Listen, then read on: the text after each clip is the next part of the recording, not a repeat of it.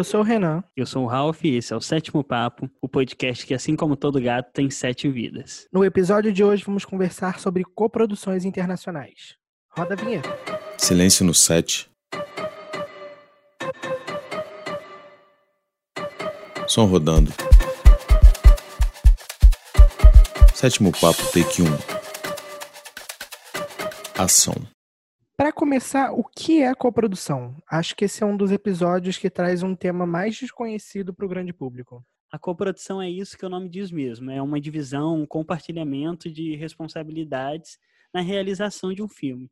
E se tratando de uma coprodução internacional, a gente está justamente falando dessas parcerias e esses negócios que são fechados para a feitura de um filme de um país de origem, né, a origem desse, dessa realização, com outros países parceiros. Essa parceria diz respeito também à participação no orçamento geral do filme. Então, um filme brasileiro com coprodução chilena e argentina, por exemplo, vai ter uma participação de investimento desses países. É, esses movimentos de coprodução internacionais, eles são bem mais comuns fora do Brasil os canais é, televisivos estrangeiros sempre fizeram isso durante um bom tempo e sempre foram muito adeptos a essa, a essa realidade, porque é interessante em vários aspectos, né? Mas aqui no Brasil a gente não vê isso. A gente tem grandes canais aqui no Brasil que sempre financiaram toda a sua produção, então a gente não, tem, não tinha essa cultura até pouco tempo. E tem alguns motivos para isso, é, com relação ao cinema o Brasil nunca foi um grande nome no mundo dos negócios mundiais e a coprodução fala sobre recursos. Então, isso fazia com que o Brasil não chegasse lá fora como um mercado potente. E é bom deixar claro que a gente não está falando aqui dos nossos produtos, mas sim do nosso mercado. É, outro motivo era a falta de um órgão que facilitasse eh, uma padronização né, das negociações com o exterior. Porque tem muita coisa envolvida aí. Você está falando de impostos, você está falando de legislação é, e troca de dinheiros entre países é uma coisa muito complicada. É, então, por isso, a Ancine se tornou um marco muito importante para o início de uma popularização das coproduções no Brasil. A partir da Ancine, é, o Brasil começa a ter alguns acordos bilaterais com a Alemanha, com a Argentina, Canadá, Chile, Espanha, França, Índia, Itália, Portugal, Reino Unido e Venezuela sem contar os países que o Brasil tem outros tipos de acordo. Há muitos motivos que fazem uma coprodução ser interessante para um projeto. A gente está vivendo um mundo cada vez mais globalizado e os pontos de interesse muitas vezes se cruzam.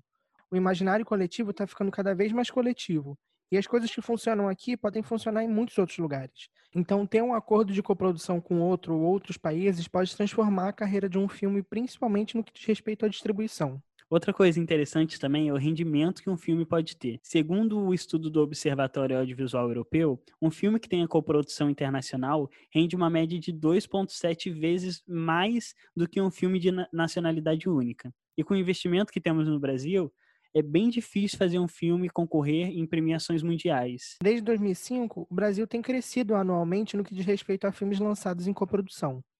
Em 2013, a gente teve 21 filmes lançados, o que é bastante coisa para o nosso histórico.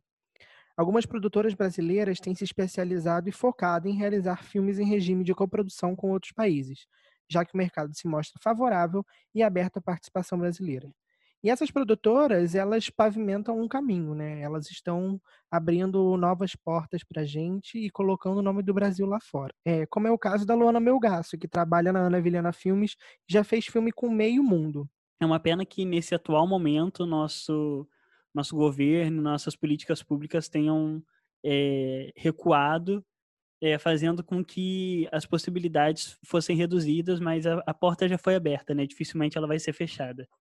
Mas antes da nossa conversa com a Luana Melgaço, a gente vai para as nossas indicações.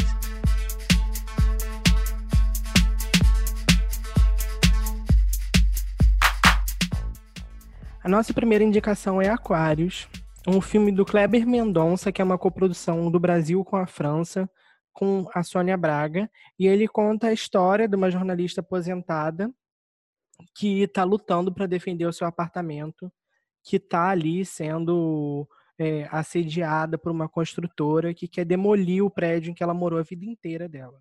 Nossa segunda indicação é o filme Olmo e a Gaivota. É um filme da Petra Costa, e da Lea Globe. É, e ele é uma coprodução entre muitos países, entre Brasil, Dinamarca, Portugal, França e Suécia.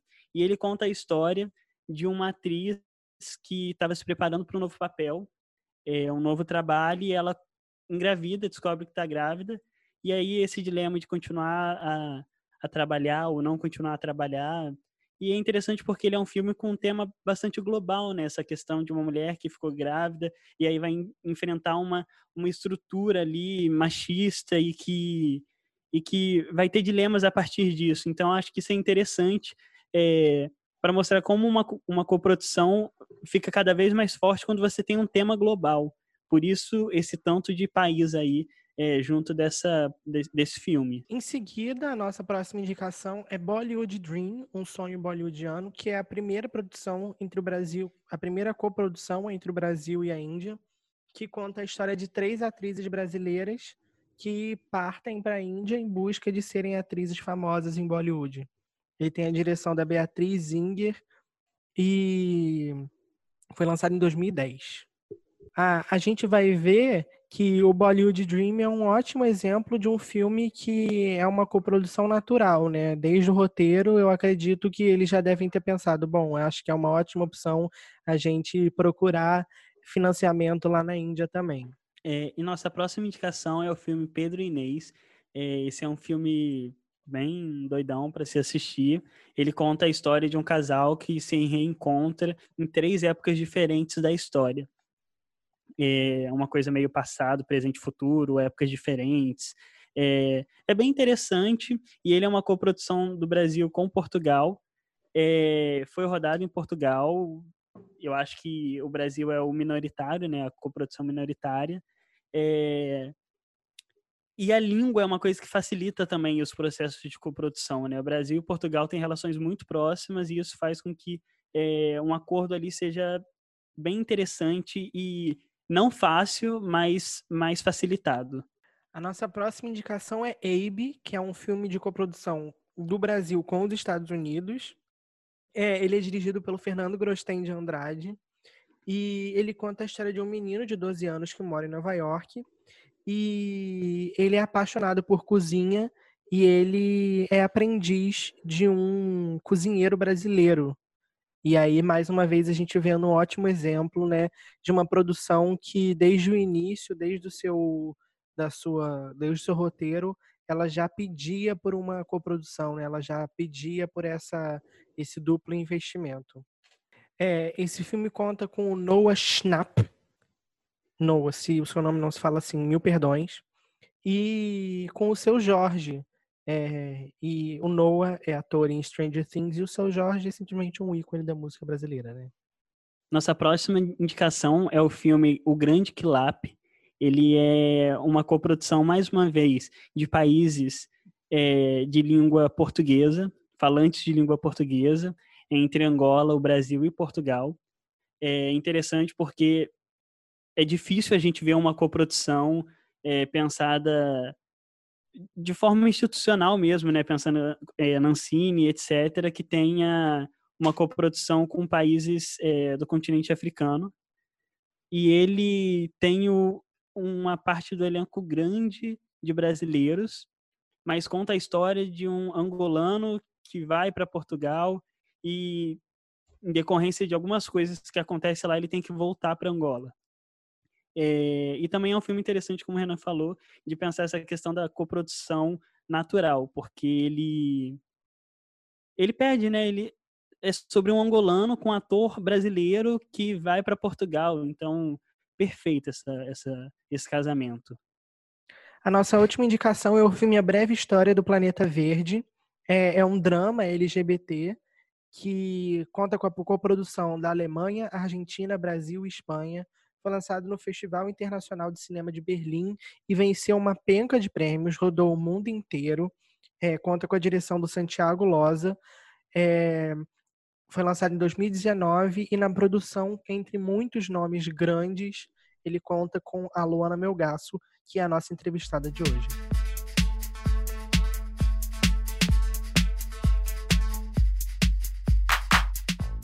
E agora vamos receber Luana Melgaço, Ela é formada em comunicação social, trabalha com audiovisual desde 2005. Ela fez parte do grupo Teia e hoje é da produtora Ana Vilhena Filmes. Trabalhou na produção de mais de 20 filmes e também em projetos de formação. Seja muito bem-vinda ao Sétimo Papo, Luana Melgas.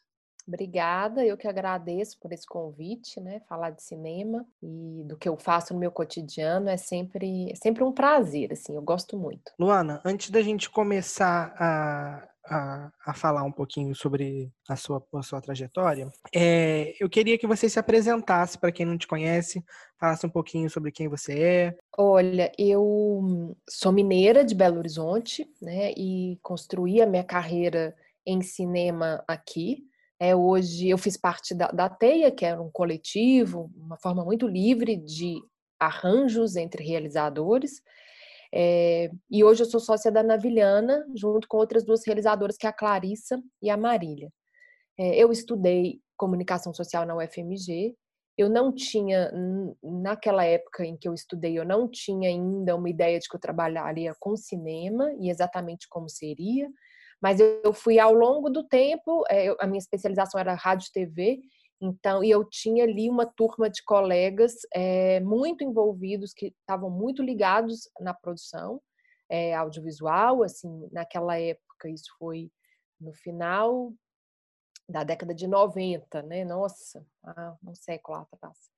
É, a gente tinha aqui em Belo Horizonte uma, uma cena muito rica de videoarte, principalmente, assim, de uma produção mais livre, né, um formato mais livre. E a gente tinha também um cinema é, que estava recomeçando, né, podemos dizer assim, porque historicamente é, Minas tem uma trajetória muito forte com o cinema, mas a gente estava recomeçando depois de toda aquela do fim ali da, desses anos de fim do Ministério da Cultura, de pouca valorização, fim da Embrafilmes, então. E a gente estava recomeçando é, grandes produções aqui em Minas e alguns curtas também. Então, acabou que eu fui sendo levada para esse, para esse lugar. É, eu conto a minha experiência com cinema a partir de 2005, mas em 2000 foi o primeiro filme que eu fiz, que eu trabalhei como estagiária no departamento de arte e que foi um filme do Elvésio Raton, Uma Onda no Ar. Então ali eu tive um despertar para o cinema, embora é, a, a, gente ainda não tinha uma continuidade de produção que, que me desse uma sustentação, vamos assim dizer. Então eu fui trabalhar com televisão, com, com publicidade, né, fazendo trabalho em, em, em produtoras que faziam institucionais, fazia muito isso, é, então, a minha experiência com audiovisual como um todo é desde os dos anos 2000 aproximadamente. Agora, em 2005, eu voltei para o cinema com também um filme do Ovete Raton, que é o Batismo de Sangue. Eu fui coordenadora de produção e logo em seguida eu fui ajudar na produção do Trecho, que era um filme da Clarissa Campolina e do Elvésio Marins, da Teia.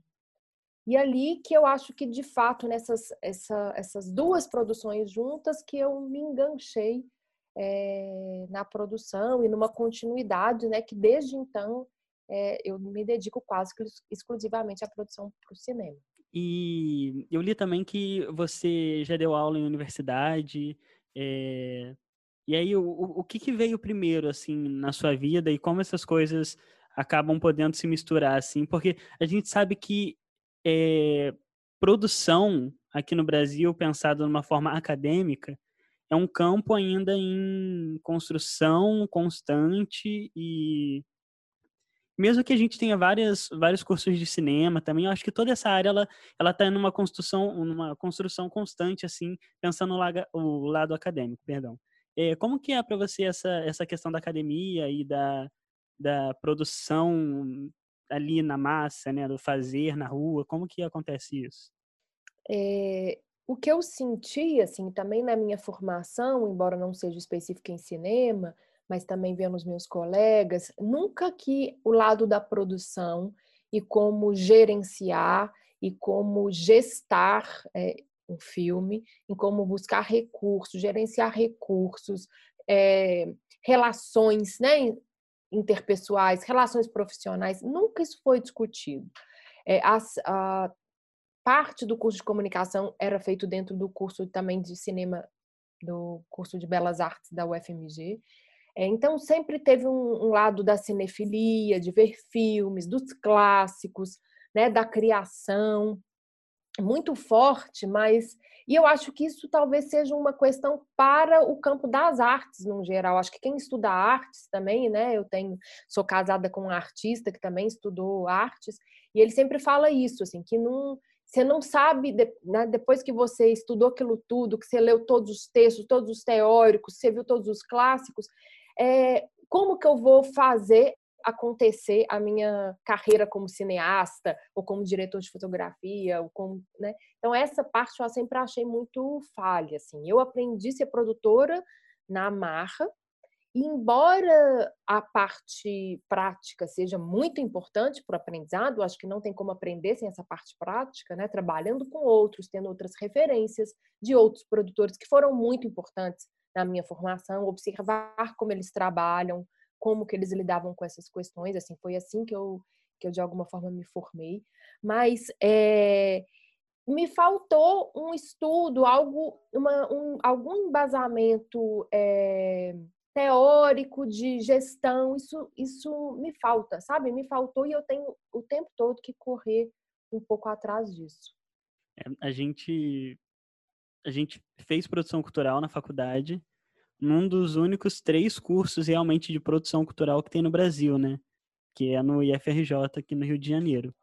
É, e realmente a gente sente falta de textos para ler sobre. A gente tem um, um, livro que o pessoal fala que é o, o, a Bíblia da produção, pelo menos aqui no Rio de Janeiro, né? Que é o Avesso da Cena, e a gente tenta tirar tudo dali, mas assim, a, a produção cultural é muito uhum. ampla, né? Então muitas coisas específicas que a gente só vai aprender trabalhando mesmo e que é uma pena, né? Eu acho que principalmente na produção de cinema é, a gente acaba aprendendo fazer, no fazer ali, né? Porque a gente está um pouco órfão de dessa parte acadêmica, mas é interessante assim é, pensar esse lado, né, da produção e do fazer artístico, fazer artístico é, acaba que a gente ainda tem mais mais um respaldo. É, tem uma coisa assim, é, que aí vocês me perguntaram sobre a universidade, sobre a academia, né? Porque aí eu, quando eu voltei para dar aula, quando eu fui dar aula, para mim também foi uma experiência muito importante. É, eu dei aula durante três anos, formalmente, no curso de cinema de uma faculdade particular aqui em Belo Horizonte. E, mas eu sou muito demandada a dar oficina, cursos livres, né, é, seminário, isso é, participo muito disso. É, e na, na, na, faculdade era interessante que o tempo todo eles, é, o, corpo acadêmico, a, a, parte administrativa, que tinha que justificar minha presença lá, porque eu não tenho mestrado, eu não tenho doutorado, né? E é isso era o que contava na pontuação da, do curso. E o tempo todo tinha essa luta de que eu teria que que comprovar por que, que eu estava ali, né? E, e eu tinha to, tenho toda uma bagagem de produção para dividir com os alunos. Eu acho que existe muito interesse, assim, tem uma coisa de que ah, ninguém quer fazer produção, é uma coisa ruim, é muito chato, é muito pepino, mas eu entendo que as pessoas têm interesse tanto em aprender mais, mesmo quem não é produtor, nem não quer ser produtor, mas que quer aprender para é, viabilizar seus próprios projetos de alguma forma, e, e tem gente que quer ser. É só uma, é só oferecer essa opção, né? E oferecer não só como lugar de resolver pepino, de resolver problema, mas também um lugar de fazer acontecer, né? É, é tão importante é, ter, ainda mais hoje que a gente tem muitas leis muito complexas, a viabilidade é muito exige uma burocracia e alguém que saiba é, desvendar isso e saiba tornar isso mais fácil para quem é da parte criativa poder fazer o seu trabalho em paz, é muito, eu acho que é muito importante, né? É, e eu, como produtora, sou alguém que, além de cuidar de toda essa burocracia, também ajudo e tenho uma troca criativa com os, com os diretores e diretoras que eu trabalho, na medida em que eu posso contribuir. Né? E eu entendo também que os filmes dizem coisas que eu quero dizer. Né? Então, é, é também alguém que se expressa através dos seus filmes, né? É muito importante ouvir isso de você, assim, o principal motivo da gente criar esse podcast é justamente é, fomentar ou criar conversas que a gente acha que seriam importantes para a gente ouvir quando a gente estava começando a fazer produção. Não que a gente já seja, que a gente já esteja há muito tempo fazendo, né? A gente tem cinco aninhos aí, mas quando a gente começou a ouvir, ouvir coisas como essa, seriam muito importantes para a gente ter mais certeza e ter mais é, vontade de fazer. A gente tinha vontade, mas é, é um país muito é um, é um país muito difícil de se trabalhar com cultura, né? É, você lembra qual foi o primeiro trabalho que você fez no cinema que você falou, caraca, eu estou fazendo cinema? É, eu acho que foi esse, foi uma onda no ar mesmo, no, do, do Verso Raton, que foi o primeiro filme que eu fiz. Eu acho que antes eu tinha feito umas coisas da, da, na faculdade. É, na verdade, assim, a gente, no nosso projeto de formação, e é interessante que, assim, muitas das pessoas com quem eu convivo e troco hoje, e que são parceiros de trabalho, é, são, pessoas, são pessoas que foram minhas colegas na faculdade, assim. Então, é, é muito importante, eu, eu vejo muito essa conexão na, da faculdade. E eu lembro quando a gente fez o nosso, né, que hoje chama de TCC, mas o nosso projeto de formação, a TV Cultura comprou para exibir. Pagou uma micharia, sei lá, mas a, ali eu, eu me senti profissional. Acho que foi a primeira vez que eu me senti, nossa, eu fiz algo que a televisão comprou. É, eram uns videozinhos curtos, é, de cinco minutos, assim, chamava Anônimos.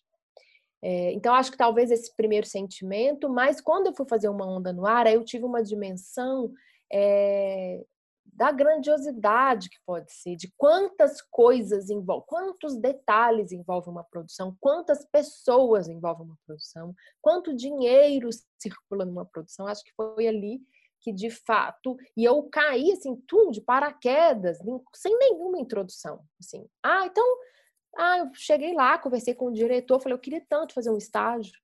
E ele falou, ah, então beleza, vai lá, senta ali. Sem nenhuma explicação, sabe? E, e foram, sei lá, dois, três meses, de fato, é, aprendendo com aquele. a entender o tamanho, né, que é uma produção de cinema, assim. Eu acho que ali foi o, o impacto maior. Aí depois cada filme é um. Então cada filme te apresenta e te descortina um mundo e te descortina um cinema, né? E aí é, ainda teve muitos momentos na vida de admiração e de me dar conta de coisas.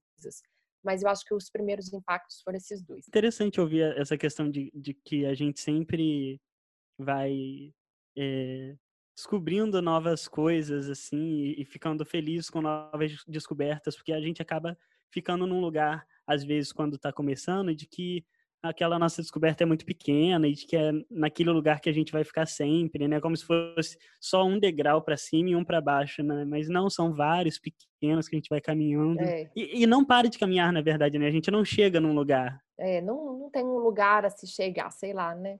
Cada um coloca para si um lugar a se chegar, mas tem muitas possibilidades, é muito rico, tem muito lugar, assim, tem muita tem, né, tanto de conhecer histórias, como conhecer lugares, como conhecer pessoas, Sim. assim, então, quanto ganhar prêmios, quanto exibir em lugares específicos, né? Então, cada dia você tem uma vitória. Para não é. falar das derrotas, que são muitas também, em algum momento a gente fala delas. Recentemente, você fez a, produção do, do filme Uma Breve História do Planeta Verde, é, que conta com coprodução internacional, né? Não foi sua primeira coprodução internacional, mas eu acho que é a mais recente. É, você pode contar para a gente um pouco como que foi esse, todo esse processo, de como começa né, um, um, um, projeto de coprodução internacional nesse caso e, e como que é todo esse desenrolar? Olha, o Breve História é, do, do, Planeta Verde é um, ele, ele veio de uma ligação com projetos anteriores. É, é a minha primeira coprodução minoritária, né? Eu não sou a produtora principal. E, e também foi muito interessante isso porque as outras eu era a produtora principal. Começou com Jerimunho, que foi a primeira é, vez, assim, veio de uma proposta do próprio diretor, do Elvésio, que circulava muito por festivais, é, por é, eventos de cinema, e começou a, a ver aquilo acontecendo de coprodução, coprodução, coprodução. Quando ele começou a desenvolver o Desjurimunho, ele ele me chamou, falou: ah, você quer ser produtora, quer entrar comigo nessa história desde o início, vamos embora. Mas olha, eu quero que seja uma coprodução, eu quero fazer esse filme com é, com a Alemanha, né? Já tinha ali o Paulo, coprodutor, que já era um parceiro dele, assim, alguém que acompanhava a carreira dele, e, e com a Sara Silveira em São Paulo. E um pouco depois entrou o Luiz Minharo, que é o coprodutor espanhol.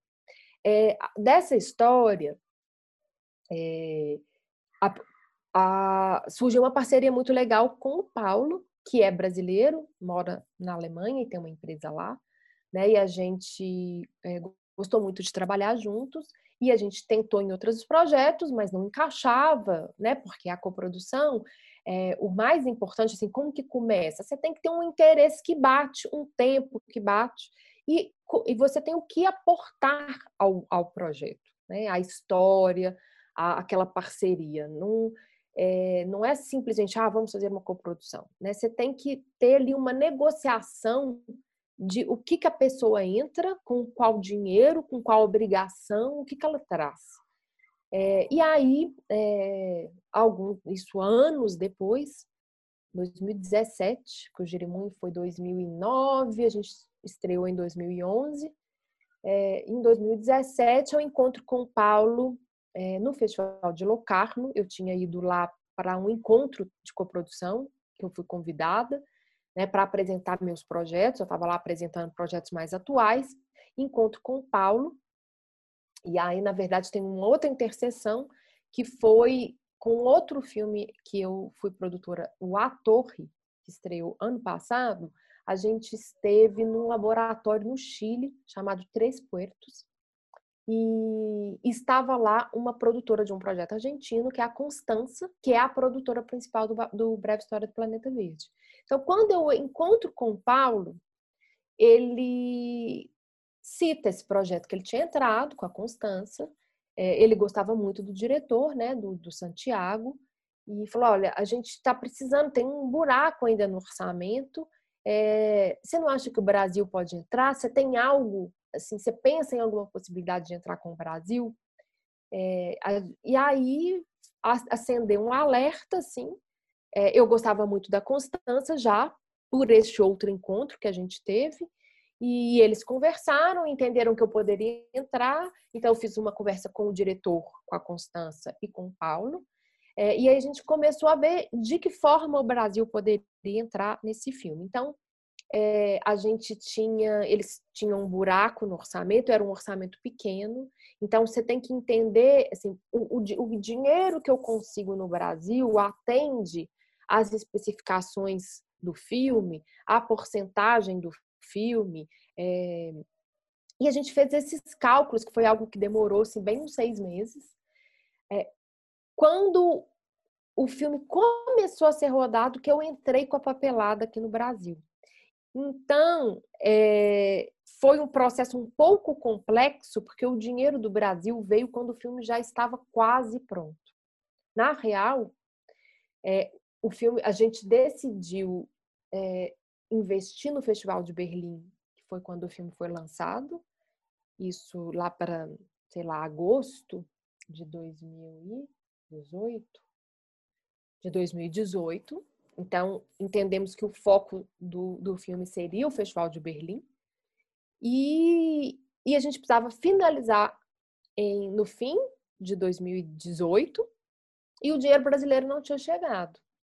É, e estava num processo super emaranhado ainda. E aí o que eu acreditando muito de que o filme tinha esse potencial, o que eu fiz foi entrei com dinheiro meu da Navilhana, né? E a gente e negociei com os fornecedores de pagar quando o dinheiro chegasse. É, e aí o dinheiro foi chegar depois da estreia do filme, praticamente. Não, foi um pouco antes da estreia. Tanto que a gente tinha dinheiro na estreia. Então, a gente tinha alguns recursos, porque eu tinha chegado o dinheiro, a gente conseguiu é, de fechar. Fim do ano foi isso. Então, coproduzir é fazer esse arranjo financeiro, técnico e de linguagem também, né? Porque você tem que é, ter ali uma afinidade com o que o filme está dizendo, com o tema do filme, né? Encontrar possibilidades para o filme, né? Depois buscar, eu, o, que, o que eu, foi muito importante é eu buscar o lançamento no Brasil e que foi super legal, porque aí ele estreou no Olhar de Cinema, que é um festival que eu gosto muito. Depois ele, ele foi para o Mix Brasil, que tinha tudo a ver, era desde saímos de Berlim com o convite, praticamente com o convite do, do Mix Brasil, é, e foi para a mostra, para o Festival do Rio, é, foi Rainbow em Fortaleza, então é For Rainbow. Então é, também você tem que aportar é, como distribuir o filme em outro território. Então, acho que é para isso que é a coprodução. É ampliar a exibição do filme, ampliar as possibilidades de financiamento e ter uma troca criativa e técnica. É muito legal ouvir você falando, porque uma coisa que a gente tem a gente tem aprendido assim desde que a gente começou é como que a produção ela é feita em rede, né? Você vai construindo a sua rede, é muito importante você construir essa rede, porque você vai tendo os seus contatos que você vai construindo, as pessoas vão te ligando e fazer um trabalho de qualidade sempre com as pessoas da sua rede, que isso vai fazer com que você cresça, né? No sentido de as pessoas vão lembrar de você quando tiver um outro projeto. Pô, a Luana, eu posso ligar para a Luana, ela é uma boa produtora, né? É. E essa coisa da rede é muito importante para a produção. É, eu acho que formar redes é muito importante é um pouco a minha dificuldade, eu acho que eu faço isso bem, mas é, não sem sofrimento, posso dizer assim. É, porque ir atrás, ir nos festivais, se colocar, né? Isso foi uma coisa que da aula me, me ajudou muito, muito, assim. Eu agradeço esse impulso que a que estar em sala, em sala de aula me deu que é se colocar, sabe? Estar ali na frente das pessoas, é dizer o que você pensa, ser demandado a responder coisas o tempo todo, né? E, e, e eu acho que foi um super amadurecimento para mim. E, e, quando você começa a entrar nessa de formar redes, é isso, você é o tempo todo demandado a opinar sobre um filme, a dizer o que você pensa, a dar soluções, né? É, a investir, você tem que investir. Então, acho que eu fiz muito é, isso de pagar, de gastar é, para ir nos festivais, para me apresentar, para me fazer conhe ser conhecida, para levar os filmes. A Navilhana fez muito isso. Eu também tive a sorte de, né, de ter duas sócias que, que já tinham uma carreira é, com alguma visibilidade, então foi mais fácil chegar com os trabalhos delas, não só delas, mas também com os outros colegas da TEIA, né, com quem eu dividi projetos. Então, isso foi, é, de alguma forma, me abriu muitas portas, mas é um investimento é, tanto financeiro quanto emocional também, né? É, eu não sou uma pessoa, eu sou uma pessoa mais retraída, mais tímida, assim, fico mais em casa, né? Então, quando eu tenho que ir para uma coisa, eu sempre falo assim, que quando eu vou para os festivais, eu sofro um mês antes. Assim, ai meu Deus, eu tenho que viajar, eu tenho que estar tá lá, eu vou ter que me expor, eu tenho que ir atrás das pessoas, eu tenho que seguir elas, falar que eu quero conversar e apresentar coisas. É, mas quando eu chego, eu viro uma chave e falo: agora eu estou aqui, eu tenho que trabalhar, eu tenho que, eu vim com objetivos, vou cumprir meus objetivos. Aí eu já me solto e me entrego para aquilo. Mas não é, não é fácil, assim, não é uma coisa simples no meu dia a dia, mas eu acho muito importante é... e eu acho que cada um tem que fazer do seu jeito, né? Tem, tem coisa que a gente ganha, tem coisa que a gente não consegue, mas eu acho que eu tenho muitas vitórias, assim, destes empreendimentos é, no cotidiano, assim, de trabalho. E outra coisa que eu acho que é muito importante é a credibilidade. Assim, o, que, o que uma produtora tem é a credibilidade, sabe? É, para mim é o maior bem meu, né? ser séria com as pessoas, cumprir as coisas que prometeu, que, que se propôs. Quando não dá para cumprir porque tudo muda, você tem que ser papo reto, né? Tem que ir ali e dizer, olha, a gente combinou assim, não vai dar, deu errado. É, ser sincera, né? Dizer, não esconder o jogo, tentar ser aberta tanto com parceiros é, sócios, né, com grandes, é, às vezes, outros produtores, com curadores de festival, com pessoas que estão no, no, nesse âmbito da indústria, mas também com quem trabalha com a gente, né? Quem faz filme, quem é técnico, quem está ali também é, contribuindo para que os filmes sejam feitos. Então, acho que, que isso, para mim, é inegociável. Pensando ainda essa questão da, da coprodução e é, o papel, o seu papel, né? O papel que você teve. É interessante porque você fala de uma forma e a gente começa a entender que uma coprodução, ela também é uma coisa grande no sentido de que é uma produtora, né? Um, uma equipe ou uma pessoa representando um país de certa forma também, né? É uma coisa grande nesse sentido, né? É, é com o Breve História, é, no, quando o filme foi no dia da estreia, lá na Berlinale, é, o filme ele é apresentado e depois o, o diretor foi chamado no palco, né, para uma conversa rápida, assim, é, e, e, toda a equipe foi junto. E, e quando ele apresentou, ele me apresentou, lá estava também o Tiago, que foi quem fez o, a parte do som, o desenho de som, que é brasileiro, né, do Sul. É, e ele falou: o Brasil veio para salvar o filme. Né? Então, é, ele e aquilo foi para mim foi, bateu tão forte assim, porque tanto salvou financeiramente, porque precisava daquele dinheiro e a gente é, conseguiu viabilizar muita coisa assim na hora de terminar, é, quanto salvou criativamente, porque eles tiveram uma super conexão. Eu, eu quando eu indiquei um técnico, é, um cabeça de equipe, né, que é para fazer essa parte de som, é, que ele não conhecia, é muito difícil. Pro, imagina, para um diretor trabalhar com alguém que ele não conhece. E tinha que vir do Brasil. É, é, é sobre isso que é a coprodução. É também uma cooperação artística. Né? Então, é, para ele era muito difícil.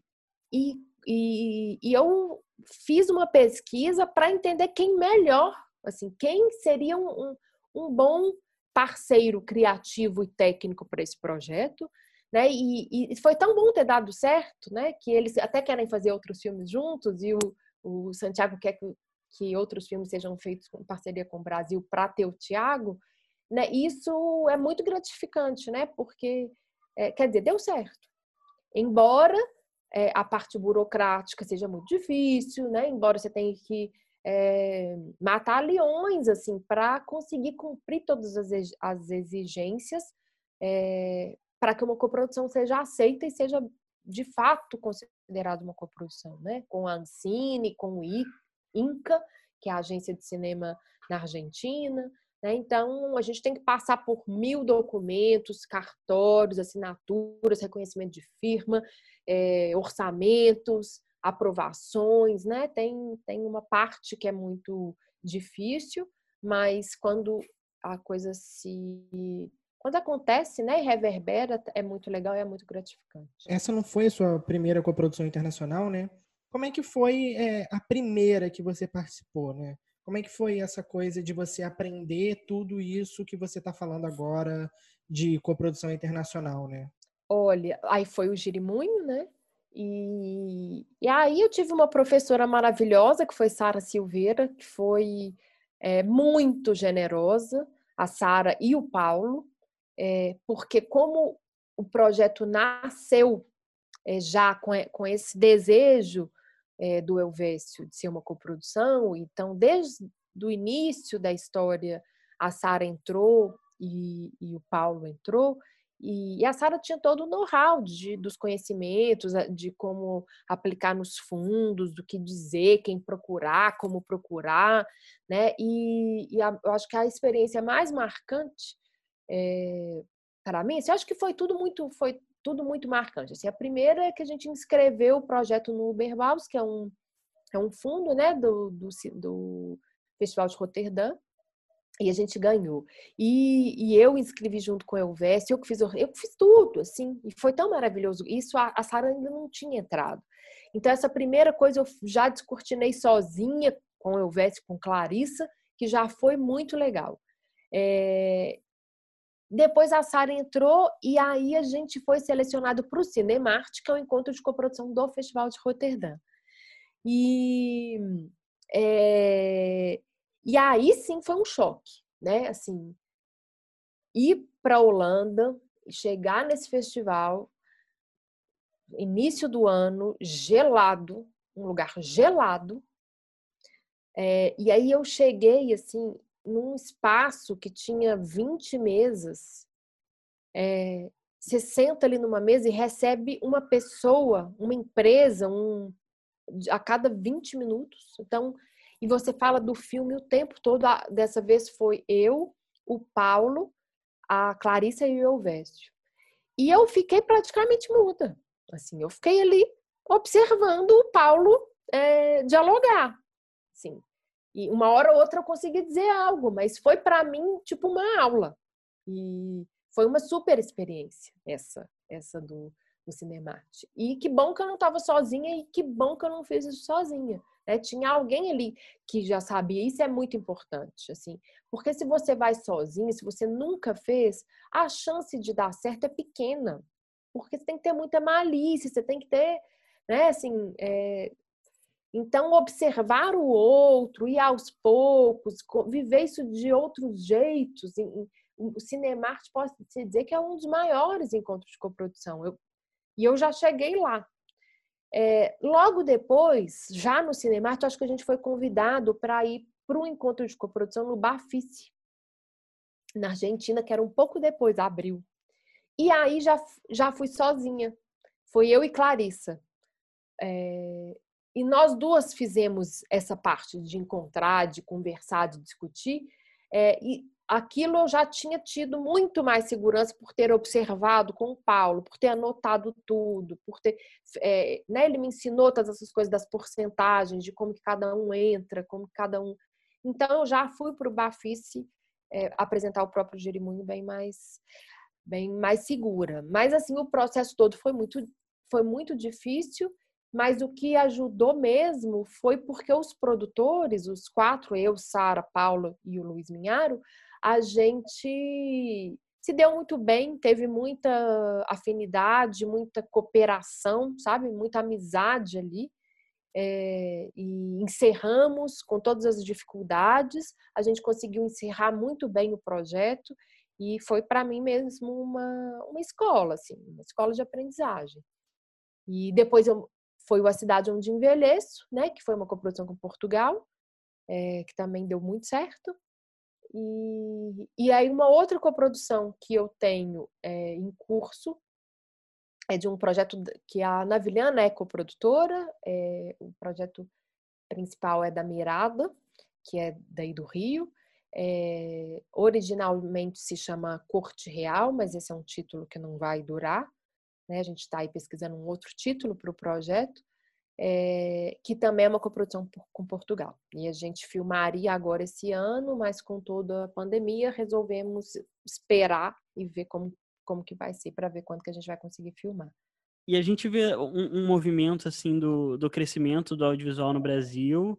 É, um crescimento que o mérito é principalmente das pessoas que estão fazendo, porque nossas políticas públicas são tão instáveis, né, que não dá para não dá para dizer que a gente tem um crescimento a partir do é, somente da, das políticas públicas que vem que vem é, implementando coisas interessantes para que o, o, mercado realmente cresça. Mas qual é a imagem que o Brasil tem lá fora, é, mesmo sendo novo, né, nesse nesse mercado de coprodução de outros países que já vem de muitos anos, décadas, né, fazendo coprodução. Qual é o, a visão que o, o mundo tem do Brasil? É, olha, eu acho que essa coisa da, das políticas públicas, a gente, eu como produtora, o meu a construção da minha carreira foi também junto com a construção de uma política pública e eu me beneficiei muito dela. É, é, foi muito importante e é muito importante porque eu faço, mas hoje a gente está vivendo um momento muito instável e eu, como os outros produtores que eu conheço e toda a rede de empresas pequenas ou grandes, o que a gente tem feito mais é lutar para garantir é, que a nossa atividade continue do que cuidar dos filmes. Assim, hoje eu dedico muito tempo da minha vida com questões políticas, econômicas e então é muito difícil, é bem pesado. É, o Brasil, eu acho que essa política que foi construída né, no início dos anos 2000 e chegou aí até 2015, 2016, né? Vamos pensar 2016 com Aquários na, na competição de Cannes, assim.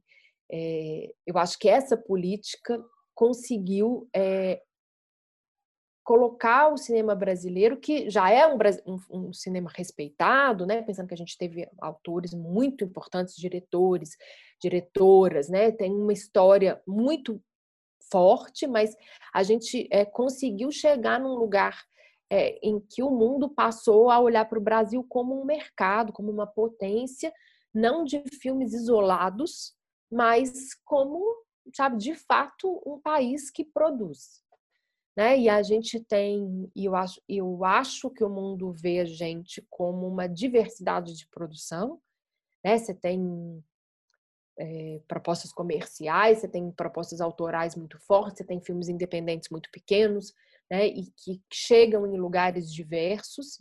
É, você tem aí talentos que são muito queridos, assim, é, admirados, que as pessoas querem investir fora do Brasil. Né? Então, isso é, isso é muito reconhecido, mas essa instabilidade gera muita desconfiança.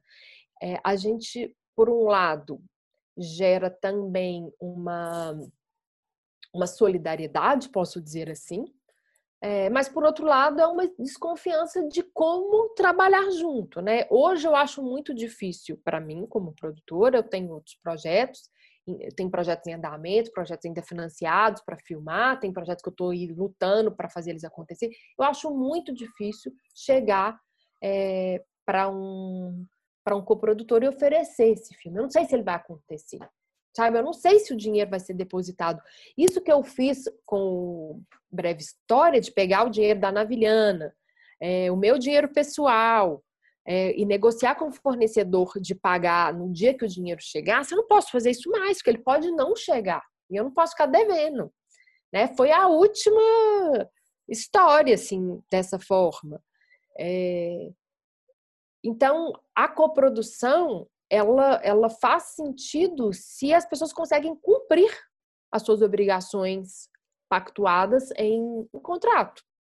Se a, se a outra parte não consegue, não tem essa garantia e um contrato assinado com a Ancine né, de um financiamento ou, ou, se aprovado num edital não te garante que esse dinheiro chegue, que essa obra vai ser feita, é, eu acho muito difícil envolver outras pessoas de fora do país e deixá-las na mão, né, e deixá-las é, sem, sem a finalização daquele processo. Então, hoje é muita instabilidade. Por outro lado, a gente também vê uma solidariedade de festivais, de, é, por exemplo, que estão apostando muito, né? Desde, desde 2016, desde toda essa crise política gerada pelo golpe, pela saída da Dilma, é, a gente vê muito festival fazendo é, foco em cinema brasileiro, levando filmes brasileiros para serem exibidos e contando a história do cinema brasileiro. Né? É, tem, tem, de alguma forma, também uma, um movimento fora do Brasil de valorizar o que foi feito. Eu, em outubro do ano passado, eu fui júri num, no DOC Lisboa, numa sessão que chama Arque, que é para filmes em processo, projetos, é, e, e, dois projetos brasileiros foram premiados, porque tanto porque eu né, desejei, porque eram bons projetos, mas as outras duas pessoas do júri, um, um holandês e um norte-americano, é, disseram: não, esse é o momento, a gente precisa dizer que o cinema brasileiro é importante. A gente precisa dizer que isso que é feito é importante. Então, é, precisa ser premiado. Então, a gente vê essas, essas né, duas faces de uma, né, uma desconfiança, que é impossível você fazer negócio, mas, por outro lado, como que a gente pode apoiar, exibir, é, financiar etc. Você falou agora da Ancine, né, que é um órgão extremamente importante na questão das coproduções, né? Você não consegue fazer a coprodução sem passar pela Ancine. Como é que é que funciona isso? Qual a importância da Ancine, não só na, nesse sentido de burocracia, né, mas como que é a importância da Ancine é, em termos de um órgão que representa o Brasil, o cinema brasileiro para o mundo, né? É, pensando que também uma das, das atribuições da Ancine é o fomento, né? Então, dar visibilidade ao cinema também é, precisa da Ancine. É, dar segurança a quem produz, né? É, cumprir contratos, é, viabilizar, né? A, a, que esses negócios sejam feitos, assim. É, a gente tem que confiar muito nas agências de cinema locais e é, nas respostas que elas dão. É, e eu acho que por muito tempo a Ancine esteve, por exemplo, o setor é, internacional da Ancine fez um trabalho magnífico de assessorar a gente nas coproduções, né, com a documentação necessária. A gente precisa é, ter um reconhecimento provisório da coprodução, que é um, um, documento que diz, que reconhece que, esses, que, que existe um negócio sendo feito, e esse e a, o registro final ele é com o filme pronto, né? Que aí vão ser ali analisados se todo mundo cumpriu suas partes. É, mas todo esse procedimento tinha um apoio da assessoria internacional para que ele fosse feito.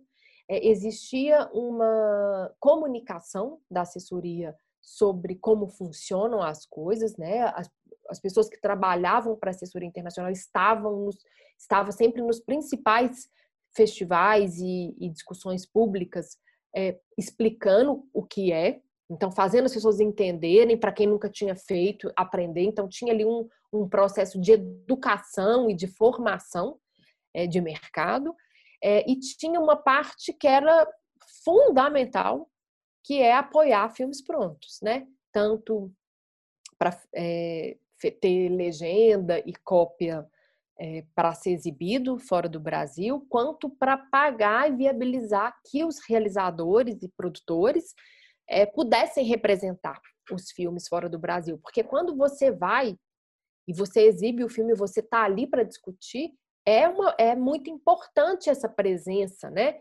É, é, dali que nascem outras, né? Como eu contei para vocês, assim, da, de como funcionou as minhas coproduções, assim, é dali que nascem novos negócios.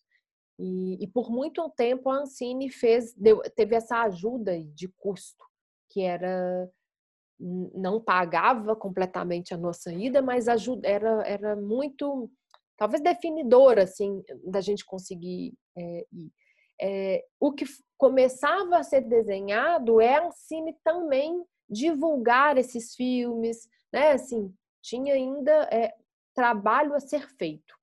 Mas ele foi todo interrompido, né? Hoje a gente não tem apoio para para representar os filmes, a gente não tem apoio da assessoria para todo o processo burocrático. Hoje podemos dizer que tudo é dificultado. Assim, é, tem, tem alguns grupos de produtores assim no WhatsApp que a gente troca informações e um ajuda o outro. Assim, cada um chega com uma notícia que é mais devastadora que a outra, né? Assim, é, outro dia me chegou, e aí eu não consegui apurar como, mas que a Ancine está dizendo, porque o que acontece na coprodução é que é, vamos, vamos pensar o breve história do planeta verde, que é a Alemanha, Brasil é, e Argentina. É, a gente divide o, a renda do filme, a, os, é, a, coisa patrimonial do filme, é, no mundo de acordo com as porcentagens dos nossos investimentos. E, em cada, e cada país preserva para si o, o mercado daquele país. Então, aqui no Brasil, é, quem decide como lançar o filme, como circular e toda a renda que tem advinda dessa circulação e dessas vendas, isso fica no Brasil. E o mesmo na Alemanha e o mesmo na Argentina. Cada um preserva para si o seu território e todos os outros territórios que não estão incluídos, sei lá, França, Espanha, Inglaterra, outros países da América Latina, Estados Unidos, é dividido na proporção da, do financiamento de cada um. E, me, e aí disseram, não, a Ancine agora diz que todo, toda é, é, o direito patrimonial tem que ser dividido na proporção é, do investimento de cada um. Isso, isso se eu falar para o meu, se eu viro para minha coprodutora argentina e falar, não, você não vai ter Argentina, você tem que me dar 20% de tudo que você fizer na Argentina, isso já inviabilizou a coprodução. Então, é, hoje falta diálogo, falta entendimento, falta experiência, falta tudo. É muito triste esse, esse desmonte da Ancine, porque a gente estava num processo tão interessante de construção, é, e aí vieram e deram um chute em tudo e estão desconstruindo tudo, né? Realmente é muito triste. É, eu tenho duas perguntas, assim, bem práticas é, da questão da coprodução. É, a primeira é. Eu vou fazer elas separadamente. A primeira é sobre quais são os caminhos que uma pessoa precisa percorrer da idealização de um filme até a busca por coprodução.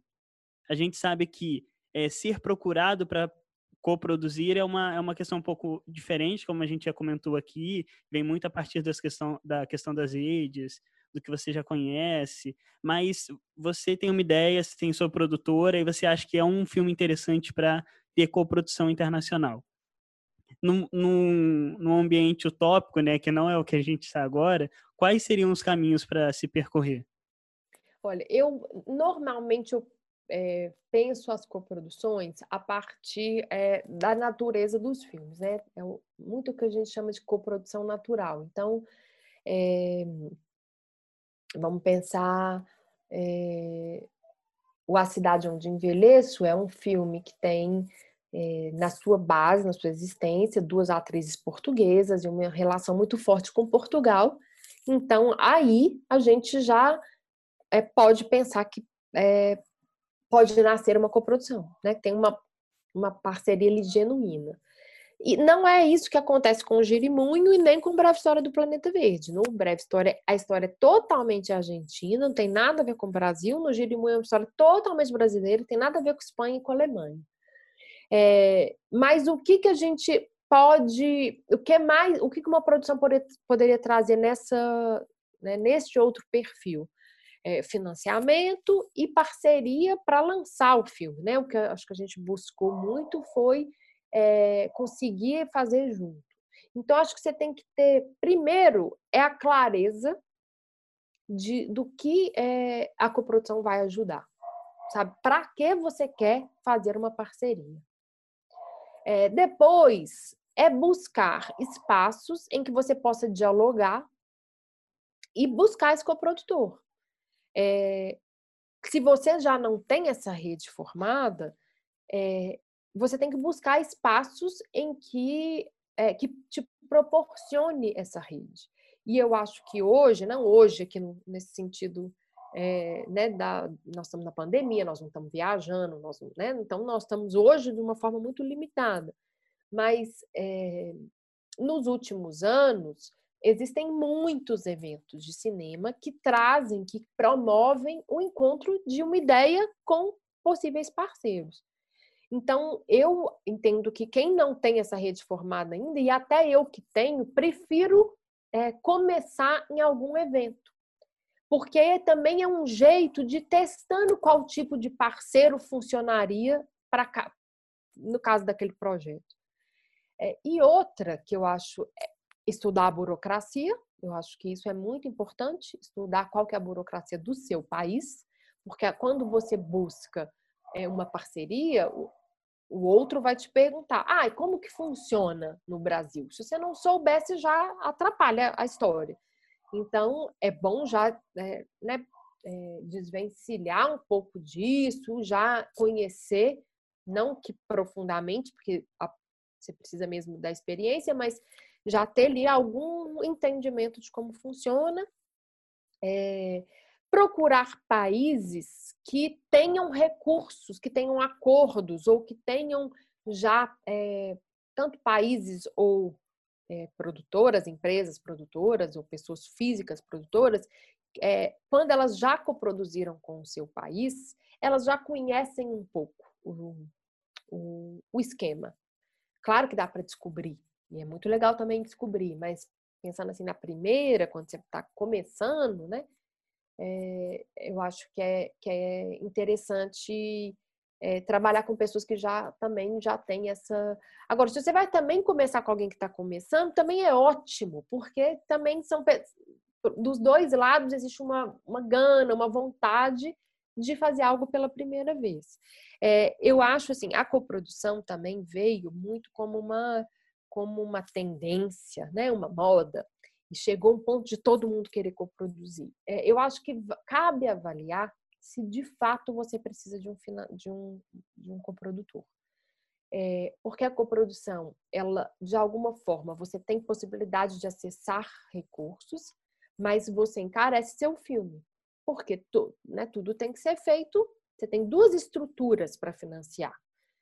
É, e ela é, pode trazer um pouco mais de lentidão também, porque você precisa esperar coisas serem aprovadas, né? Por exemplo, se você vai coproduzir com a França, é, você tem que passar, e ali na França, um dos principais métodos de financiamento é através de um fundo que eles têm, que é o CNC, e que é algo que demora, é, e que você tem que ter é, um, um, roteiro bem traduzido em francês. Né? Então, é, você precisa deste tempo de desenvolvimento mais largo. Se é, se é um filme que você tem que fazer com urgência, a coprodução não é o mais indicado, porque os tempos não se adequam. É, se você vai buscar, por exemplo, apoio do Ibermédia, que é um fundo para países da comunidade ibero-americana, você não pode ter filmado antes de se inscrever ou antes de ter uma resposta é, do fundo.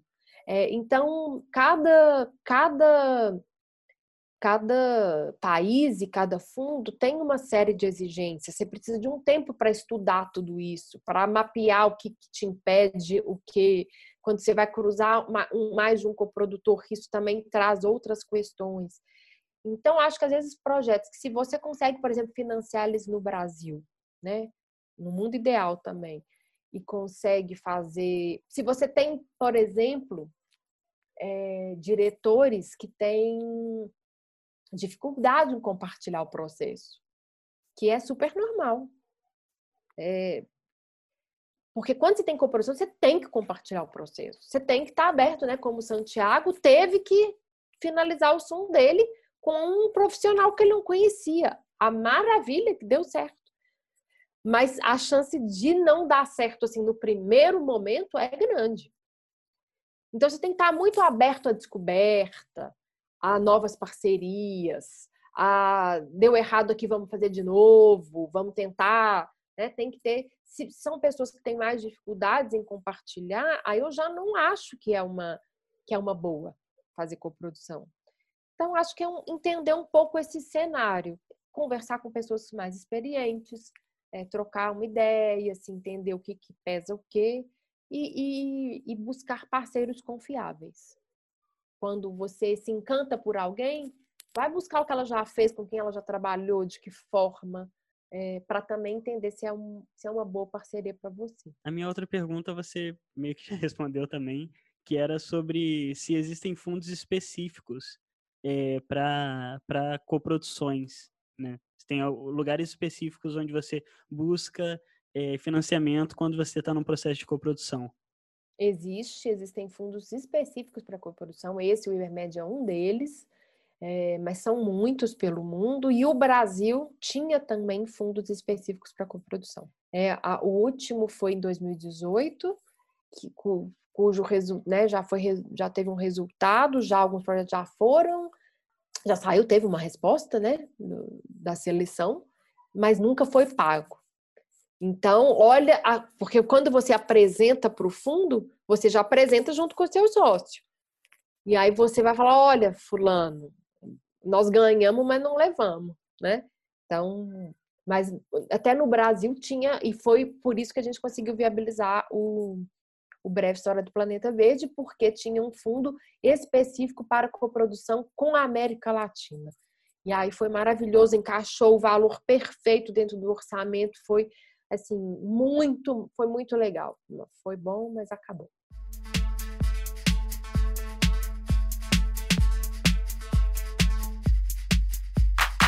Agora estamos chegando ao final do nosso episódio e a gente vai para nossa dinâmica. A gente tem pedido para todas as pessoas que a gente está convidando é, para descreverem um filme importante na vida dessas pessoas em sete palavras, sem falar o nome desse filme nessas sete palavras, né? É, eu acho que a gente que trabalha com cinema, a gente está sempre consumindo muito cinema, né? E a gente sempre acaba tendo um filme que influencia a gente mais, aquele filme que não sai da nossa cabeça, que a gente assiste mais uma vez, e a gente está buscando esses filmes, né? Esses filmes que, que das pessoas que trabalham com cinema, que filmes são esses que mudam a, a, a cabeça das pessoas. E a gente queria saber quais são as suas sete palavras e por que você escolheu esse filme, mas sem falar o nome do filme. Tá. Primeiro eu vou falar porque eu escolhi e quando eu, vocês me propuseram essa dinâmica, eu fiquei pensando assim, é, como escolher um filme, né? Para mim é muito difícil essa coisa de escolher uma coisa. E, e aí tomando, conversando aqui na hora da refeição com meu marido, a gente trouxe uma história da Clarice Lispector, que uma vez perguntaram para ela qual foi o primeiro livro que você leu na vida, e ela falou qual das vidas? É, porque as vidas são muitas, assim, e cada momento da vida é um.